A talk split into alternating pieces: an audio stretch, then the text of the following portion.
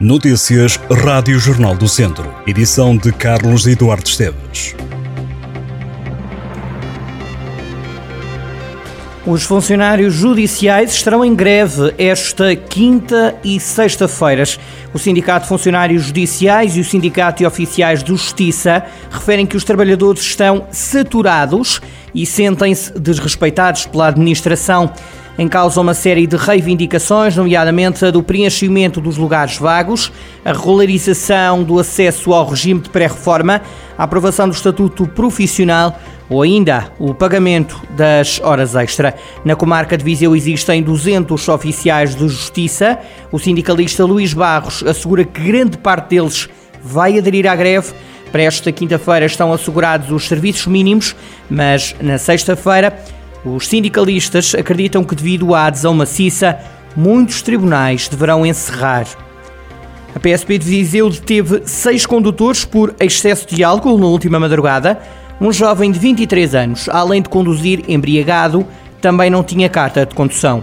Os condutores guiavam com taxas que variaram entre os 1,24 e os 2 gramas de álcool por litro de sangue. O Hospital de Viseu registrou mais 5 altas e 3 novos internamentos por Covid-19 nas últimas 24 horas. Estão internadas agora 12 pessoas, há 11 internados em enfermaria e um doente nos cuidados intensivos.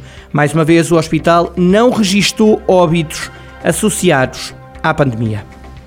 Já são conhecidos os horários dos jogos das jornadas 6, 7 e 8 da Segunda Liga. A Liga de Futebol decidiu avançar com dia e hora de três jornadas de uma assentada. Na sexta ronda, o Tondela viaja até Torres Vedras para defrontar o Torriense. Será num domingo, dia 11 de setembro, às três e meia da tarde. Nessa jornada, o Académico só joga na segunda-feira, às seis da tarde, diante do Estrela, na Amadora. Na jornada seguinte, o Tondela volta a jogar primeiro do que o Académico de Viseu. Os Verdes recebem a Belenenses Chade. É um reencontro agora na segunda Liga, que está marcado para dia 16 de setembro, uma sexta-feira às 6 da tarde. Já o Académico torna a jogar a um sábado de manhã no Fontilo. Os academistas recebem o Mafra às 11 da manhã, dia 17 de setembro. A jornada 8 será apenas jogada em outubro, mas já há horas para os compromissos do Tondela e do Académico. Os academistas têm viagem marcada para a Covilhã para jogar o clássico entre Beiras. O jogo está agendado para domingo, dia 10 de outubro, às 11 da manhã. O Tondela joga nesse dia em Mafra às 3h30 da tarde. Ainda na atualidade, academista dizia-lhe que os jogadores Miguel Sena e Sheikh Niang foram emprestados pelo académico ao Castro Daire. Sena, de 22 anos, que até começou por ser aposta de Pedro Ribeiro. No início da passagem do técnico pelo académico Viseu, foi perdendo espaço e o clube viziense optou por dar ao extremo a oportunidade de ter minutos a competir. Também a atuar a extremo Sheikh Niang, de 20 anos, nunca jogou pelo académico e avança para empréstimo ao Castro Daire. Niang foi contratado pelos vizienses em janeiro deste ano. Bruno Silva voltou a ser o mais rápido da equipa de Mortágua numa nova etapa do Grande Prémio do Jornal de Notícias. O ciclista cumpriu os 94 km e 900 metros em 2 horas 13 minutos e 13 segundos. Ficou a 42 segundos do vencedor da etapa.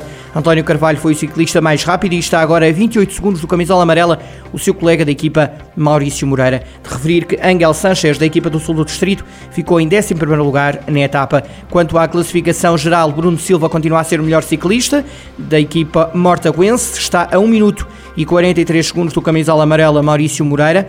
Gonçalo Amado perdeu nesta etapa a camisola de montanha, mas está com os mesmos pontos do agora camisola azul.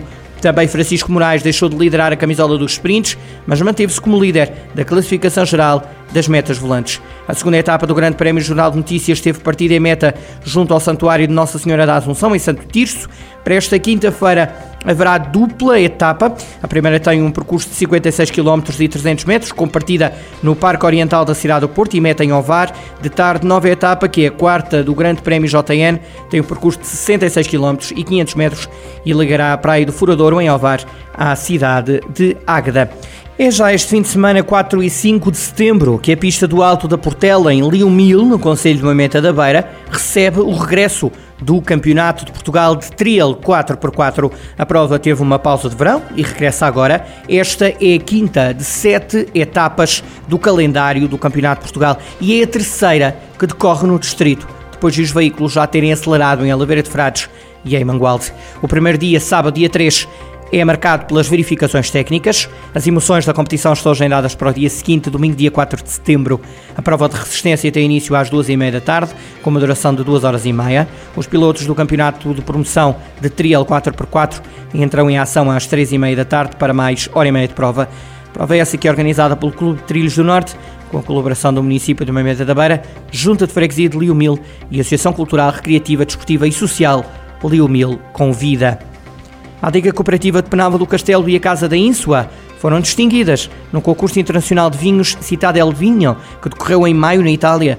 As duas produtoras de vinhos do Dão foram reconhecidas com quatro medalhas de ouro, das quais três para a Adega Cooperativa e uma para a Casa da Ínsua. A Adega Cooperativa foi premiada com os vinhos Adega de Penalva Tinta Roriz, Reserva em Cruzado e Reserva Tóriga Nacional. Já a Casa da Ínsua recebeu a medalha de ouro pelo vinho com o mesmo nome.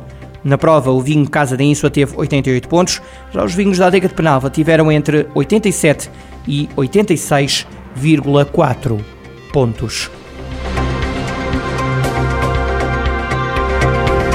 Estas e outras notícias em jornaldocentro.pt.